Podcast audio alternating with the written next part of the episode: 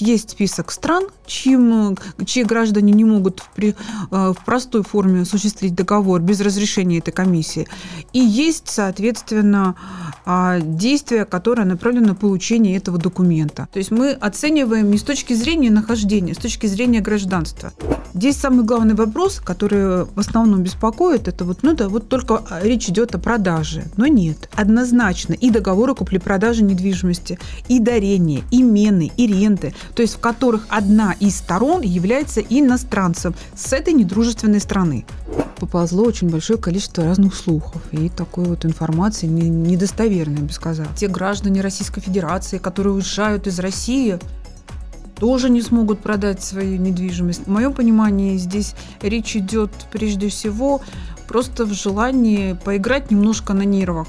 По нынешним там суровым временам это выглядит так, что и заключать-то не хочется, правда? У нас очень в этом плане очень большие молодцы граждане, да, они все правильно поступают. Да, нужно вот такой паспорт покажет, а если нужно какой-то другой, я не удивлена. А мог ли вообще президент Российской Федерации вводить такое ограничение вот этим указом номер 81? И два эти вышеназванные законы, они специальные, они принимаются только в отношении иностранных государств, иностранных граждан. Ну, довольно непростое время, в котором мы сейчас э, живем. Форпост подкасты. Всем привет, это Форпост подкасты. И сегодня у нас в гостях нотариус Наталья Кирюхина. Наталья, добрый день. Здравствуйте, Полина. Наталья, сегодня мы с вами будем обсуждать, наверное, такую довольно сложную, но актуальную тему. Это распоряжение недвижимым имуществом нерезидентами гражданами признанных недавно недружественных стран.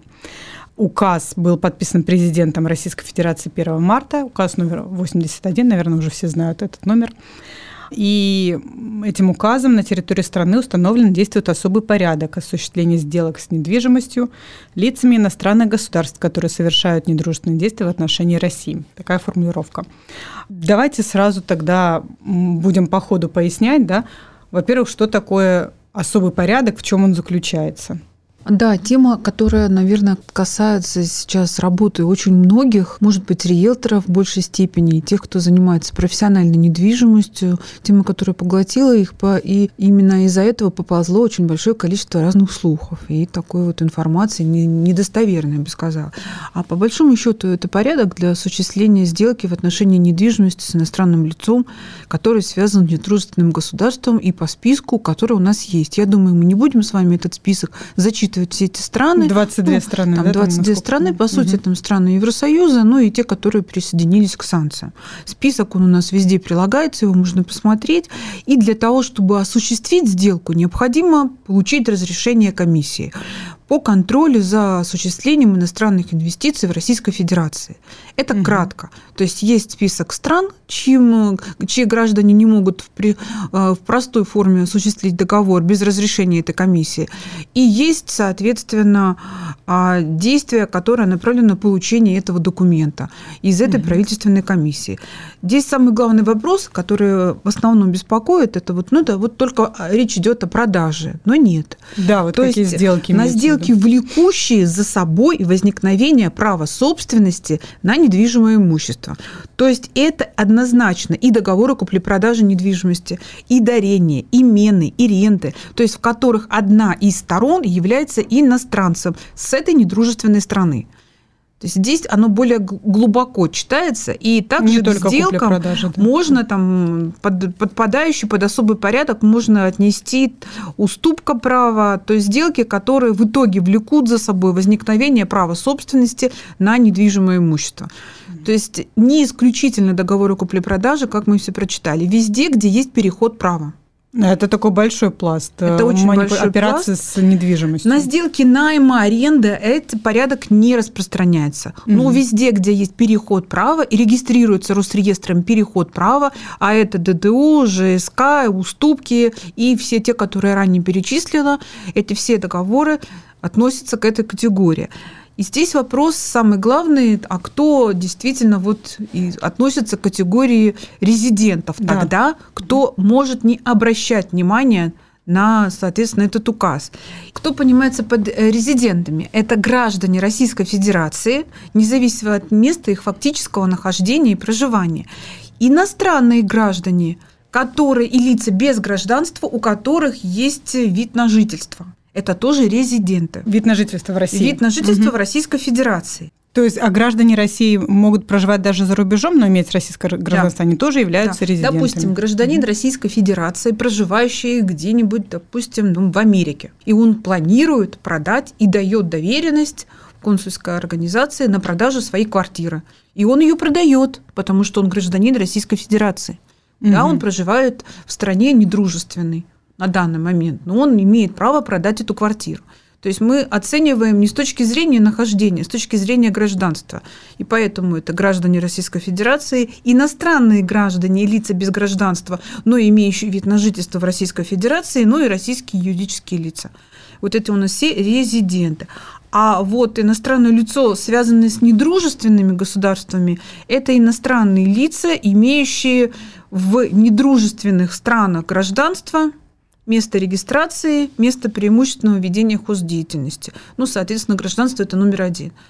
Ну, то есть любой гражданин да, любой гражданин страны. Да. Хорошо, тогда сразу вопрос, как быть э, людям с двойным гражданством, одно из которых российское, а другое, например, недружественное Принимается страны. внимание то, что он является гражданином Российской Федерации. То есть он действует просто по да. гражданству российскому. Конечно. Угу. Давайте о порядке, вернее, о разрешении, которое нужно получить при сделке там купли-продажи или какой-то другой с недвижимостью. Как это разрешение получается? Какой-то есть порядок вообще? Есть э, порядок. Необходимо обратиться за соответствующим заявлением в созданную специально для этих целей под комиссию, которая возглавен Министерство финансов Российской Федерации. Есть mm. на сайте Министерства финансов Российской Федерации, соответственно, закладка, а, ну, место, где можно заполнить э, онлайн это заявление по всем данным пройтись, которые необходимы для получения, и отправить его в качестве запроса на получение этого и спрашиваемой э, разрешения для отчуждения недвижимости. На данный момент, насколько я понимаю, вот лично у меня еще практики такой не было. Я знаю, что уже появилась такая практика, только отправили запрос на получение, но еще не получили само распоряжение. Угу. То есть сказать о какой-то практике сложившейся вот за эти 22 дня, с тех пор, как появилась... Со 2 такое, марта да, 2 марта угу. действует этот указ, еще пока сложно. Но понятно, что а, все интуитивно понятно. Вот сайт, вот э, запрос, вот здесь записываешь, вот отправляешь его, понимаешь, что тебе на почту пришло письмо, что оно получено, и ждешь. Там, ну, я так думаю, что по регламенту 30 дней ты ждешь э, установленных, и после этого получаешь некое разрешение, в котором будет указана информация о том, что результатом, допустим, рассмотрения является получение документа разрешения. И, ну, и я так думаю, так оно и будет. Единственное, что могу сказать, что на этом заявлении, которое отправляется, то есть его нужно будет в виде образа туда еще добавить, когда отправляется документ, подпись должна быть нотариально удостоверена. То есть не просто заявление, которое там подписанное лично и отсканированное, а нотариально удостоверенная форма. Угу. То есть оформлять это все да, оформляется таким образом. То есть таким образом, если сторона по сделке является гражданином недружественного государства, то договор можно совершить с разрешения, которое дает правительственная комиссия, созданная при Министерстве финансов Российской Федерации, которую гражданин получит на почту. Угу. А разрешение почту. могут и не дать. Правильно понимаю, если мы запрашиваем разрешение? А как-то прописываются Те сведения, которые, я так думаю, что в любом случае у нас есть либо разрешение, либо в отказ в получении услуги. То есть мы оцениваем с точки зрения обычной услуги, которую как мы понимаем, у нас есть два результата получения услуги и отказ в получении услуги. Ну, да? Да. ну, то есть, если это отказ в получении услуги, то, соответственно, обжалование отказа в получении услуги. Правильно? Угу. Если гражданин не согласен с чем-то. То есть, то есть основания, таких... по которым может даться разрешение или не, или не мы, даваться разрешение, мы, мы пока не сложно нам объяснить, какая будет там в дальнейшем практика, были какие отказы, основания для отказа и так далее. Будет видно уже после того, как появятся эти разрешения, появятся эти отказы.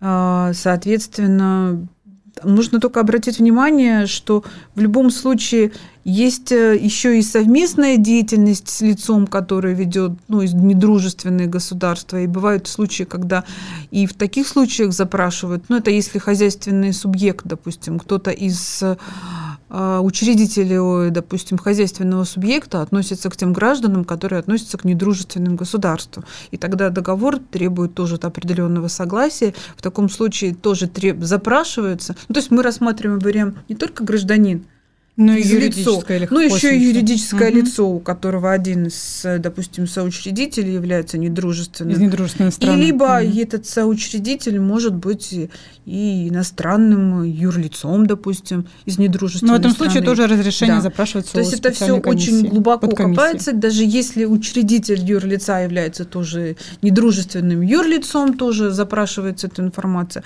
То есть в любом случае а, требуются вот эти вот данные, которые еще пока сложно сказать, как сложится практика, как они даже выглядят и угу. в чем заключается. Форпост подкасты. Если помните, Наталья, э, после того, как э, стало известно об указе президента, э, появилось много информации о том, что не резиденты, да, граждане недружественных стран вообще не смогут никакие сделки с недвижимостью на территории России проводить. Насколько я понимаю, это была такая фейковая, правильно, информация? Да, я читала есть, на многих телеграм-каналах, что да, может быть, неправильно, неправильно поняли. Да. А еще была такая информация, что вообще те граждане Российской Федерации, которые уезжают из России, тоже не смогут продать свою недвижимость. Не то, чтобы Много не резиденты, было, да. а речь идет вообще о гражданах, которые вот взяли и уехали. Вот в данный момент они взяли и уехали, и вот они не смогут больше продать свою недвижимость. Ну, то есть информация сейчас кочует. Это неверные трактовки Да, это неверная были. трактовка, и кочует по интернету очень большое количество различных фейков. В моем понимании здесь речь идет прежде всего просто в желании поиграть немножко на нервах всех читателей. Где-то по, кто-то там, не знаю, за, за, испугается, начнут какие-то действия производить, я не знаю для чего и как либо просто фабрика фейков работает каждый день, по большому счету. Здесь надо понимать, что Ничего страшного в этой ситуации я даже вот ситуации, которая есть, возникла, не вижу. Во-первых, есть порядок, который уже приняли. Можно следуя этому порядку. Если гражданин, которому ничего не, ничего не боится, не принимал участие ни в каких там действиях, которые так или иначе порочат его репутацию, и он соберется и продаст свою недвижимость, я думаю, никаких вопросов у него не возникнет к нему. И ну, в общем-то, просто ничего. надо читать, наверное, первоисточники или ну, обращаться к нотариусам, юристам за разъяснением. Вот еще вопрос, тоже такой нюанс. Если Э, один из супругов является гражданином недружественной страны, да, и в, в браке было нажито там совместное имущество, недвижимость. Вот здесь э, сделки как оформляются? Ну, есть позиция о том, что тоже требуется согласие правительственной комиссии, поскольку тоже является имуществом совместно нажитым. То есть в этом имуществе, даже если есть титульный владелец, который является резидентом, владелец, который имеет одну вторую невыделенную долю, я понимаю, что доля не выделена, свидетельство о праве собственности на эту одну вторую никто не получал и не выделял, но тем не менее она есть. И поэтому я, есть позиция, что и в таких случаях требуется согласие этой вот правительственной комиссии. И здесь э, вопрос касается еще, может быть, нюансов того, может быть, стоит рассмотреть как варианты, покажет практика, если был брачный договор между сторонами. То есть, если брачный договор предполагает, что имущество, купленное, допустим, на имя супруга, является его собственностью, и это не совместное а угу. личное и изначально было определено брачным договором, ну, наверное, вот в таком случае я бы рассматривала, что не требуется. А если с супругом с российским гражданством? Ну, если кто-то из супругов с российским, а кто-то, допустим, не с российским и с гражданством той страны, которая сейчас признана а, недружественные. Угу. Вот я думаю, что если брачным договором, то здесь еще вопрос. Может быть, рассматривается как личную собственность, никакого отношения не имеющую, допустим, с тем супругом, у которым брачный договор был составлен намного заранее, еще до того, как были действия этого указа, ну, это угу. вопрос практики. Да, это мы поймем, когда уже будет какое-то правоприменение. Мы на самом деле есть очень много других нюансов, других правоотношений, которые связаны в том числе и с там займами, и различными другими договорами, и представлением там иностранной валюты по договорам займов. Но наших граждан в основном в большинстве случаев интересуют только исключительно об, обычные обывательские договоры купли-продажи, дарения, мены, личное, все, что касается и может касаться вот здесь вот, можно сказать, на обывательском уровне, потому что какие-то высокие там э, зачисления иностранной валюты на счета там и, и так далее нас мало интересует. Ну, то, что ближе, граждан, то интересует. Ближе интересуют людей, не займы и кредиты, ближе интересует именно обычный договор. Здесь речь идет о том, что вот эта связь, которая с недружественным государством определяется этим гражданством, ведением хоздеятельности, если юрлицо угу. находится на территории недружественной страны и, соответственно, ведет там хоздеятельность, здесь сложно сказать, что оно действительно требует потом подтверждения. Что за государство, какую, каким образом это подтверждение, что для этого необходимо, что сделать такого, чтобы оно точно прошло это подтверждение, это разрешение. Получено это сложно было, пока да? сказать. Да. И я не могу сказать, это какое-то новое регулирование, по большому счету, которое ранее нам было, оно отсутствовало, и поэтому какие-то комментарии, я думаю, не скажет вам никто. Форпост подкасты. Угу. А вот еще, кстати, по двойному гражданству вы сказали, что в этом случае берется в расчет российское гражданство. А нужно ли в этих случаях э, я не знаю, проверять, есть ли двойное гражданство у человека, или делать какую-то специальную э, справку об отсутствии двойного гражданства или присутствии российского? Вы знаете, на самом Какие деле, я думаю, что нужны? никто заморачиваться по этому поводу даже не будет. Будут приходить люди с, граждан, с паспортом гражданина Российской Федерации, а о том, что есть какой-то другой паспорт, они даже не говорить не будут. И проверять это не будут, например. Нет. То есть тут проблем не должно Не будет никаких проблем абсолютно. В нужный момент у нас очень в этом плане очень большие молодцы граждане, да, они все правильно поступают. Да, нужно вот такой паспорт покажет, а если нужно какой-то другой. Я не удивлена, по крайней мере, когда я это видела. В свое время видела, как то у одного гражданина было четыре паспорта. Это был гражданин Российской Федерации, Украины, Панамы и, по-моему, Израиля. Угу. Все это было одновременно работало, и так как, если нужно, пожалуйста. Ну, удобно. Да, то есть он мне показал просто по большому секрету, что называется, а так я могу сказать, что э, они даже не будут рассказывать, что у них это второе гражданство есть. Мы об этом не узнаем здесь там. И тем более не узнают государственные органы, которые будут регистрировать переход права, Росреестр. Он приложит паспорт гражданина Российской Федерации и продаст. А о том, что там какое-то у него второе есть, там гражданство и так далее, и не узнает никто. Ну, поэтому Росреестр сейчас и пояснил, что действует да, по конечно. российскому гражданству. А, хорошо, смотрите, об ограничениях понятно, а вот что делать, если все-таки сделка с недвижимостью э, совершена с лицом, являющимся, являющимся гражданином недружественной страны? Вот, ш, грозит ли что-то за это по законодательству нашему?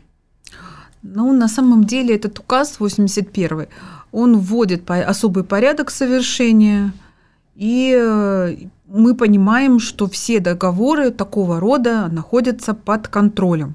Теперь mm-hmm. уже, после mm-hmm. того, как этот указ был принят. Действие, мы да. понимаем, что ранее такого контроля не было, и вот со 2 марта этот контроль появился. И он заключается, этот контроль, в необходимости получения вот этого одобрения специальной комиссии – государственной правительственной комиссии. Соответственно, ну, самый главный и важный вопрос. А, в том случае, если все равно я заключаю договор, вне зависимости от того, что сделка под контролем, есть государственная правительственная комиссия, и я все равно беру и делаю этот договор. Ну, то есть мы берем такой вот вариант. Ну, в нарушение, да, грубо говоря, а, ну, с одной стороны, у нас э, это похожий режим сделок вообще, в принципе, в правовой э, системе страны известен как. И бывают такие сделки, которые совершены в отсутствии разрешения правительственной комиссии. Ну, например, сделка, комиссия по контролю за иностранными инвестициями в стратегические предприятия. Она, если сделка без разрешения вот такой комиссии совершена, то э, она является ничтожной. Статья 15 Федерального закона 57 ФЗ. Угу. Ну, то есть по аналогии может Можно быть предпринята, ну, приниматься вот эта статья 57 Федерального закона. С другой стороны, сфера действия этого закона, который 57 она не распространяется на указ номер 81. И поэтому угу. аналогия нормы может быть уместной, как будет практика в дальнейшем, судебная практика имеется в виду, рассматривать, я не могу. А может быть и неуместной. Я пока не могу сказать, как То это будет пока в дальнейшем. непонятно. Да. Ну и поэтому более подходящий возможен а, состав недействительности этого договора а, будет по статье 173 недействительность сделки, совершенных без согласия государственного органа. Есть и такая статья. Угу. То есть у нас не будет согласия государственного органа, которое предусмотрено указом 81, и эта сделка будет признана недействительным. То есть у нас есть две статьи, по которым сделка может быть. Да, первая это которая, ну, я с- сослалась на 57 ФЗ, и второе это уже гражданский кодекс, 173 а, статья. Речь идет о, ну, это наиболее, наверное, подходящий состав, то есть сделка, нарушающая установленным порядок, э, совершенно без согласия государственного органа, как вариант. Но это у нас в теории пока, да? Как на практике это будет работать, мы пока не понимаем. На самом деле сделка, совершенная без согласия какого-либо органа государственного, она признается по общему правилу оспоримой. То есть э, действительно она до тех пор, пока она не была успешно оспорена в суде. Оспорено кем? Оспорена э, стороной, чьи интересы нарушены. То есть, ну, это довольно по нынешним там суровым временам это выглядит так, что и заключать-то не хочется, правда? Ну, то есть Ну, понимать, что у тебя оспоримая сделка, она достаточно, как вы правильно говорите, сомнительно. Хочешь ли ты и участвовать в этих отношениях, при этом покупая недвижимость, достаточно крупную сумму денег, Ну да, рисковать, наверное, рисковать не, не, все захочет захотят, да. кто-то. Ну, многие вещи следуют, как говорят юристы, следуют из закона, это следует то. Здесь вопрос заключается, очень многие вопросы будут уже потом подниматься в, в практике, в судебной практике. Мы об этом узнаем чуть позже. Я думаю, уже в конце этого года будут уже рассмотрены и приняты какие-то решения, можно будет с этим ознакомиться, с этими решениями и понимать, как это работает. На данный момент мы еще даже не увидели ни одного распоряжения а, Ну да. о том, что там дали возможности, дали согласие на заключение этого договора. А, Наталья, вот в таких спорных ситуациях, когда может быть применена норма, может быть не применена, за кем э, остается вот последнее слово, кто уже четко говорит, что да, вот в этом случае такая норма может быть применена, вот по, по правоприменению, Ну, у нас кто это решает? получается, если это, если будет оспариваться, допустим, отказ регистрирующего органа, допустим, люди заключили договор без согласия, да, правительственной комиссии, этот договор не зарегистрировали. Ну, рассмотрим вариант не зарегистрировали. Ну да, давайте. будут оспаривать то, что не зарегистрировал Росреестр. В дальнейшем судебном порядке они выйдут либо на регистрацию, либо почему не зарегистрировали, потому что эта сделка вот такая-то такая. То есть в судебном порядке Да. это решается. И второй вариант. Есть все-таки заключили договор, и кто-то взял его и зарегистрировал, в чем я очень сильно сомневаюсь, потому что сейчас а, орган регистрирующий очень внимательно следит за всеми документопотоком и вообще, который идет, поэтому это вряд ли случится. То есть здесь вопрос, скорее всего, будет э, именно не регистрация этого договора регистрирующим органом. Отсутствие вот этого действия. Ну и все остальное уже, Ну и все мы сказали, остальное, в судебном как, порядке получится. уже все уже в судебном порядке решится. Не знаю, на самом деле, как это, по какому пути они пойдут. Мне кажется, все-таки это 173 гражданский и не какой-то не федеральный закон, а все-таки гражданский кодекс. Ну, посмотрим. Мгм. Ну, и пойдут ли люди на то, чтобы оспаривать или идти в, в дальнейшем, допустим, подавать Это документы, сложный, несмотря ни процесс. на что, Мгм. подавать документы и, и, а, без разрешения правительственной комиссии, я не уверена. М, В общем-то, в теории более-менее понятно, как все это работает, э, как это все должно работать, как это будет, мы увидим позже. А, Но вот такой вот все-таки, наверное, основополагающий вопрос. А мог ли вообще президент Российской Федерации вводить такое ограничение вот этим указом номер 81? Э, В указе Чтобы- 81 есть преамбула. И в этой преамбуле президент ссылается на два закона. Первый закон – это о безопасности, и второй – о специальных экономических мерах и принудительных мерах. И ссылаясь на эти два федеральных закона, 390 и 291, а эти законы наделяют президента специальными полномочиями по принятию ограничительных мер в отношении недружественных иностранных государств, граждан и юрлиц. Ну, на этом фоне, конечно, Есть и указы, допустим, о вывозе иностранной валюты, которые принимаются тоже с учетом 390 и 281. Вот. И как следует из этих двух выше законов, специальные меры принимаются в отношении иностранных государств, иностранных граждан и иностранных компаний. Угу. А там указано, в каких случаях, при каких обстоятельствах вот таким полномочиями президент наделяется? Указаны. Я могу вам сказать, что в отношении российских граждан предусмотренные этим законом специальные меры применяться не могут. Только Исключительные случаи. Это исключительный случай. То есть эти законы, которые а, работают только в этих, и два эти вышеназванные законы, они специальные, они принимаются только в отношении иностранных государств, иностранных граждан, ну, довольно непростое время, в котором мы сейчас живем. При угрозе безопасности, Да, например, при угрозе безопасности и специальные экономические меры, принудительные меры угрозы безопасности. Угу. То есть в этом случае вполне да. обосновано и законное решение президента о введении ограничений. Спасибо большое, Наталья. Я напоминаю, в гостях была нотариус Наталья Кирюхина. Мы говорили о новом указе президента номер 81 об особом порядке осуществления сделок с недвижимостью гражданами недружественных стран. Ну, надеюсь, что нашим э, слушателям в теории понятно, как это должно выглядеть, как будет на практике, мы посмотрим чуть позже. Я думаю, что нам понадобится несколько, от нескольких месяцев до полгода для того, чтобы разобраться, какая практика сложилась, и как-то можно было бы откомментировать и уже давать какие-то полезные советы по этому поводу. Да, я думаю, мы с вами еще раз тогда встретимся Конечно. и уже поясним, как это все на практике. Спасибо. Спасибо вам.